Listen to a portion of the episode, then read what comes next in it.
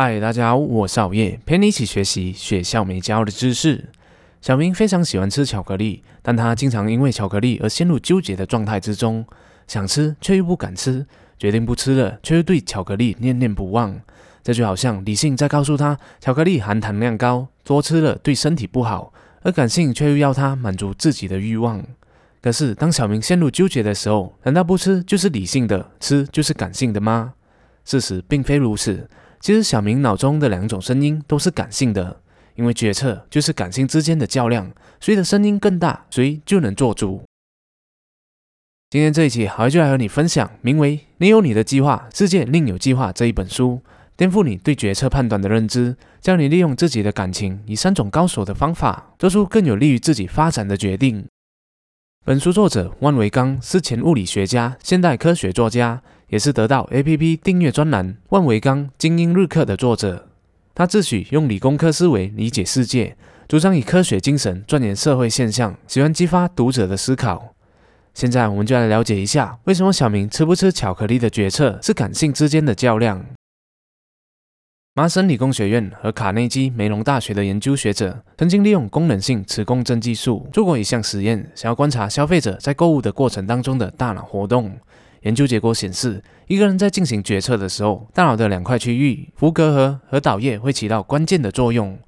当受试者面对一件商品的时候，福格核越活跃，就代表他越有可能买下这一件商品；相反的，岛叶越活跃的话，人们就越不会购买这一件商品。试想想看，如果这两块区域都很活跃的话，那又意味着什么呢？答案是，这一个人面对这一件商品的时候，既想买又不想买。换句话说，这件商品能够给他带来愉悦感，让他产生购买的冲动，同时也会让他忧郁，思考这件商品是不是他值得花钱购买的。最终买还是不买，就得看福格和和岛叶这两块区域哪一块区域更为活跃了。简单来说，哪块模组所输出的感情越强烈，我们就会依照那一块模组来进行决策。所以说，决策就是感情和感情之间的竞争。那么，理性又起到了什么样的作用？专家指出，理性的作用就是给感情提供信息和辅助。小明会决定吃巧克力，是因为理性告诉了感情，吃巧克力可以让疲惫的他恢复能量，以精力充沛的状态继续工作。而小明决定不吃巧克力，是因为理性告诉了他，吃巧克力会让自己变胖。因此，理性就是感情的武器，用来帮自己说话。而决策的关键就在于如何调配感情，而不是调动理性。现在我们马上就来看一看三种高手的心法，如何让自己做出明智的选择。第一，正念自控法。很多时候，我们之所以会做出不明智的选择，多半是因为自控能力出现了问题。也就是说，我们冲动的做出了选择。虽然明知道熬夜对身体不好，但我们却还是控制不住自己。凌晨三点了，还硬要顶着熊猫眼追剧。虽然明知道工作繁多，我们却还是会冲动任性，只想不停的刷脸书。为了解决自控力不足的问题，我们往往会逼迫自己让意志力拼死对抗。然而，作者却认为，要让自控力发挥作用的关键在于接受各种情感的出现，然后再分析这些情感出现的原因，并且利用正念的方法去化解它们。正念自控法是耶鲁大学医学院的贾德森·布鲁尔在给烟民进行戒烟实验时所使用的方法。这一个方法可分为四个步骤，缩写为 RAIND。R 代表着 recognize the feeling，识别感情。以戒烟为例，如果你想要抽烟的时候，你就要意识到想要抽烟是一种感情。A 代表 accept the feeling，接受这一个感情。当你在脑海中浮现了想要抽烟的意识时，不要急着把这一个感情推开，你要承认自己想要抽烟，也要承认这是一个合理的感情。I 代表 investigate the feeling，观摩研究这一个感情。你可以从旁观者的角度来分析一些问题，比如这个感情的力量有多强，究竟是身体的哪一个部分有抽烟的需求？这个感情有颜色吗？是什么样的材质的？当你以各种的角度去分析这个感情的时候，你就会发现它不再是自己的一部分。你越分析它，它就离开你越远了。N 代表 non-attachment，分离。在对自己的感情有了一份认知之后，你就可以化解这一份感情，缓和自己想要抽烟的冲动了。Rain 正念自控法的好处在于它能够帮助我们终结短期冲动所带来的快乐，不让即时奖励和满足感蒙蔽我们，让我们陷入正反馈的泥泽之中。如果我们只是单凭着意志力去压制一切的话，那可能还会带来反效果。布鲁尔的实验结果就证明了这一点。正念自控法的确比美国肺科协会所推荐的传统戒烟方法来得更加有效。所以说，下一次当你工作走神，想要去看手机的时候，最好的解决方法就是先承认自己想看手机，然后再闭上眼睛，想一想自己为什么想看手机，分析看手机这一个感情到底是什么样的性质的。有了一定的认知之后，你可能就不会再想去看它了，而是回头来继续工作。第二，调节压力。看到压力，或许你会想，这和决策有什么关系呢？虽然压力对决策并没有直接的关系，但对于人类来说，压力所带来的影响是很巨大的，特别是在情绪方面。还记得决策的关键在于什么吗？对了，就是感情。只有调节好压力，你才能够更好的控制自己，避免感情用事、冲动决定。不幸的是，现在是高压时代，生活充斥着紧张和焦虑。我们看到堵车，就会觉得烦躁。工作期限要到了，就会感觉焦躁不安；买了房子，却担心每个月所要支付的贷款。这种种的事情加在一起，就让人处于长期压力的模式。如果长期处在压力模式之下，放松模式就不能启动，副交感神经系统就不能正常工作，身体该修复的地方会得不到修复，免疫系统该工作的时候却罢工了，能量该储备却没有储备好。这样一来，你就会很容易感到疲惫，随之而来的就是胃溃疡、血糖病。抑郁症等各种疾病，所以调整压力对于现代人来说是势在必行的。我们要学会主动切换模式，在处理迫在眉睫的危险时，也要懂得维护生活。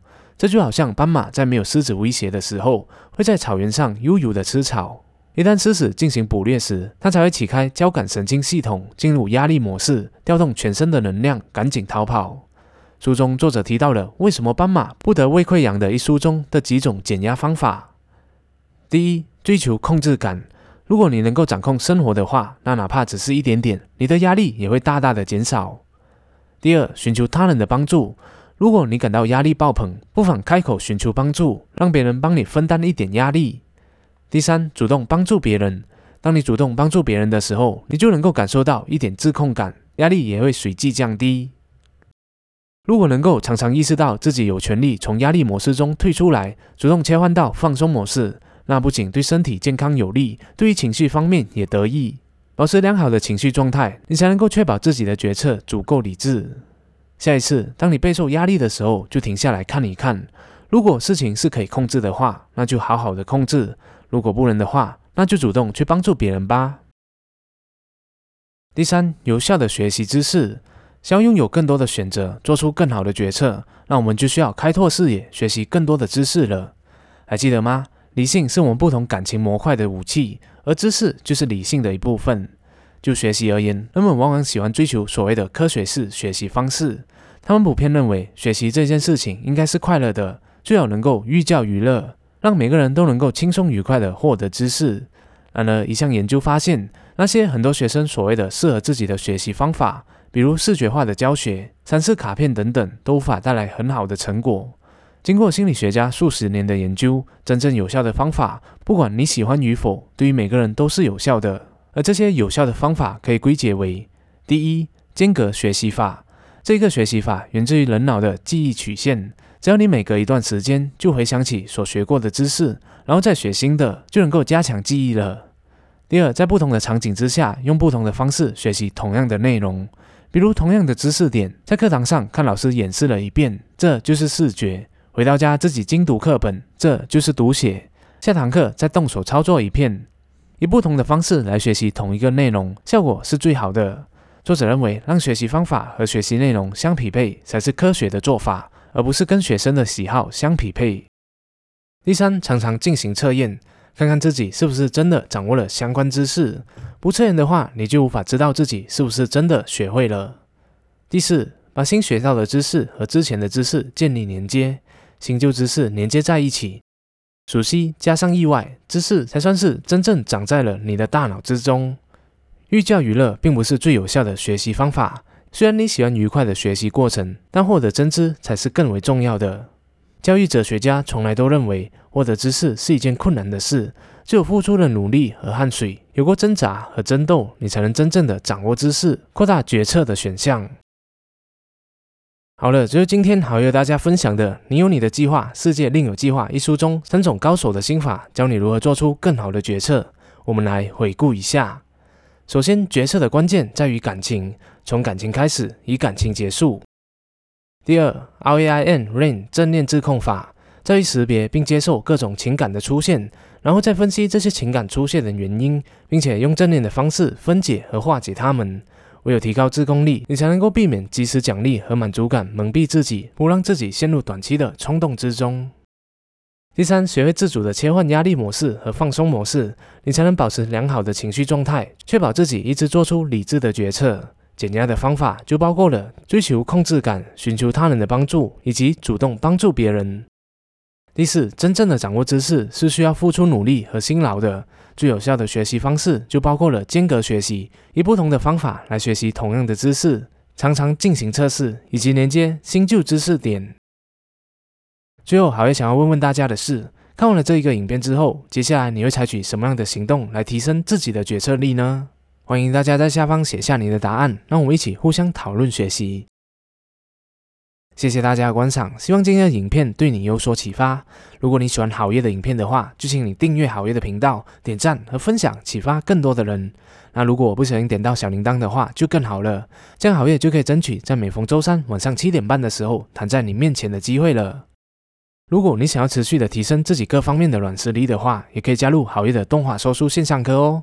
每周多读一本书，距成功更近一脚步。我们下一集再见。